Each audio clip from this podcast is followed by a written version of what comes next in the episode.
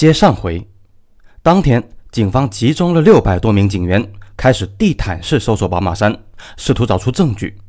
同时，警方也反复走访附近的居民，希望他们能够提供线索。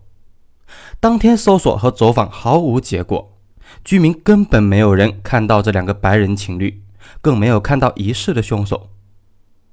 而搜山的警员呢，也毫无收获。宝马山不算大，也绝对不小，树木很多，依靠区区六百人想要短期内搜遍是非常的困难的。于是，一些积极的市民也被组织起来。警方甚至还调动了直升机高空搜索。自然，直升机想要在山上发现衣物、首饰，自然是无稽之谈。这至少表明了警方积极的态度。搜索到了第三天，警方才终于有了突破。一个警员在一处小树林中发现了一些衣物和首饰。根据辨认，这是女受害者尼可拉的裙子、内裤、胸罩、鞋子、手镯和被掏空的背包。不过，肯尼斯的鞋子和金表仍然不知去向。同时，这里发现了很多木棍，都是从附近的树上掰下来的。木棍上面有明显的血迹，发现了人的头发是金色的。另外，现场还丢弃着一个玻璃酒瓶，头部有些破碎，上面有血迹和精液的痕迹。看来，这就是歹徒用来性虐尼可拉、强行塞入他阴部的酒瓶。幸运的是，酒瓶上面还发现了指纹。这是最直接的证据。现场足迹很乱，似乎至少有三人以上。所有的线索就这么多了。香港警方随后展开了激烈的讨论，看看案件究竟是什么性质。一些老探长认为，这似乎是仇杀。肯尼斯和尼可拉都是被虐杀，尤其尼可拉生前被强奸、性虐，还被重击五百次以上。如果是单单的劫财或者劫色，怎么可能如此凶残的杀人呢？这完全没有道理。当时的香港还是英国的殖民地，同属一个法系。强奸罪属于比较严重的罪行，一般量刑也不会超过十年。然而，杀人在香港可是重罪啊，很可能是终身监禁甚至死刑。歹徒作案手法凶残，似乎不是第一次犯罪，怎么会不知道这个道理呢？显然，仇杀比较符合逻辑，似乎肯尼斯或者尼可拉有什么仇人，报复性杀人，手段才如此的凶残。另外，一些探长认为，这似乎就是劫财或者劫色。事后发现，肯尼斯的金表和钱包都不见了，连尼可拉背包里的少量现金也不知去向。相反的，尼可拉看似贵重，实际上却不值钱的手镯却被丢在地上。看来歹徒对珠宝颇有些了解，这一般只有珠宝行业或者职业歹徒才有这个本事。似乎歹徒就是为了钱。另外，尼可拉死前被强奸和性虐，歹徒还留下了精液。如果仅仅是报复杀人，歹徒似乎没有必要做这样的事情，没有必要留下太多的证据。自然，案件的推论要用证据来证明。这边呢，英国和香港媒体又大肆的报道。甚至刊登了尼可拉面目全非的尸体，一时间，英国和香港民众都深感愤怒和恐惧，纷纷要求尽快抓捕凶手。香港警方抓耳挠腮，他们获取到了精液和多枚指纹，以及木棍上疑似歹徒的血液，但八十年代还没有 DNA 检测，所以精液和血液只能识别歹徒的血型，不能锁定。至于指纹，倒是很有用。奇怪的是，警方对比香港前科犯罪资料库，却发现没有符合的信息。歹徒没有前科吗？或者干脆不是香港人？同时，这伙人还有一些反侦查能力。警方始终没有发现虐杀白人情侣的第一现场，只发现了丢弃尸体和凶器的两个第二现场。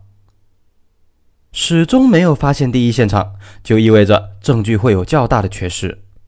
显然，歹徒对警方办案模式略懂一二，巧妙地进行对抗。期间，警方调查了受害者家庭，看看他们是否有仇人。结果是没有。两家都是刚刚来到香港，前后还不到一年。两家父母都是技术类的工程师，同别人打交道不多，更谈不上有什么仇人。至于那对小情侣，在学校口碑很好，加上年龄也不大，更谈不上什么仇人。实际上，两家在香港都完全没有根基，也不准备将来留在香港，导致社会关系极为的简单。警方竭尽全力，就社会关系方面无法突破。此时，警方开始认为这不是报复杀人，而更像是劫财或者劫色杀人。这样一来，案件拖了半个月，毫无进展。香港和英国不是大陆，媒体是自由的。以抨击政府，尤其是警方为乐，一时间，香港、英国各大媒体纷纷攻击香港警方无能、低效。无奈之下，香港警方悬赏五万港币，希望知情人提供线索。五万港币在大陆是天价，在香港却并不算高。一九八零年，港岛南湾道的高级住宅每平方米也要一万三千五百元，警方还设立了热线。呼吁所有的市民提供线索，同时，警方先后走访市民高达两万多人，尤其是案发周边的居民区，几乎每家每户都被走访，但毫无收获。于是，六个多月过去了，案件迟迟没有进展。期间，肯尼斯和尼可拉的父母含泪将孩子的遗体运回英国安葬。肯尼斯和尼可拉都是好孩子，死的又如此惨。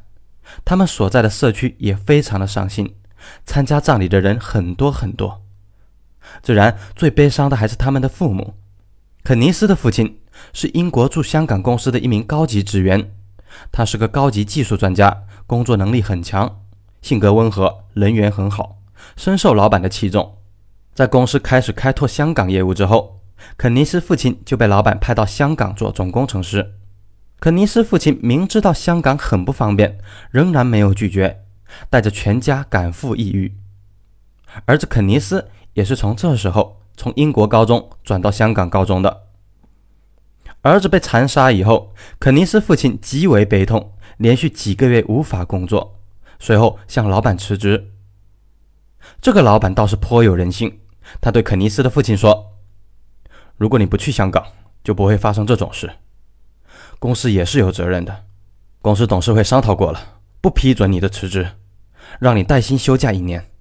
另外，公司会出面悬赏五十万港币，要求知情人提供线索，早日抓住凶手。肯尼斯父亲说：“这同公司没有关系，完全是我家的飞来横祸。对于公司的行为，我们全家很感激，但不能接受。”老板握住肯尼斯父亲的手。我也是有儿子的人，董事们都很同情你的遭遇，你不用推辞了，就这样办吧。于是，公司和香港警方合作，将悬赏金额提高到了五十五万港币。五十五万可不是小数目了，完全可以买一栋房子，这绝对能够打动很多人的。有钱能使鬼推磨，在香港尤其如此。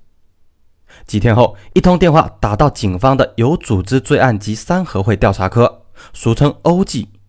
电话那头是黑帮福义兴的一个小头目。小头目找到了曾经抓过他的警察。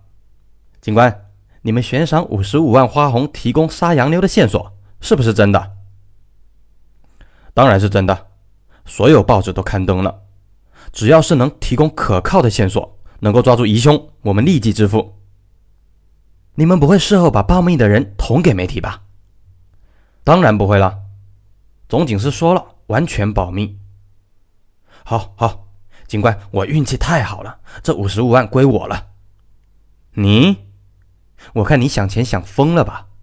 不瞒你说，我们也联系了所有帮派的龙头，让他们提供线索，结果呢，什么都没有，就凭你。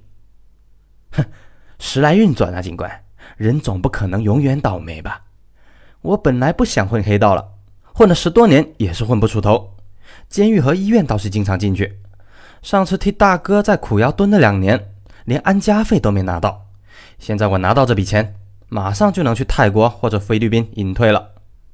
你不是说笑？那你说说，凶手是谁？是我们帮派的一个小喽啰，叫做彭信义，二十多岁。这家伙属于跟进跟出的小混混，不入流。上次我们三个人去澳门办事儿，我听到他向另一个小喽啰吹嘘，说杀死那个鬼佬的就是他。我看他也不像胡说。那个小喽啰嘲笑他，你喝多了吧？就你那胆量敢杀人？”哎，彭信义着急了，抬起脚就说：“看这双耐克鞋，就是那个男鬼佬的，只有英国才有卖，香港买不到的。”嘿，我看了一眼，这确实是最新款的耐克鞋呀，很高档的。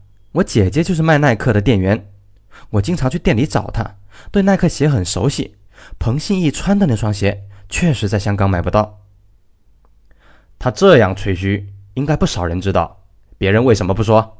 他们都不想要这五十五万。嘿，彭信义是和我们帮派的人吹嘘的。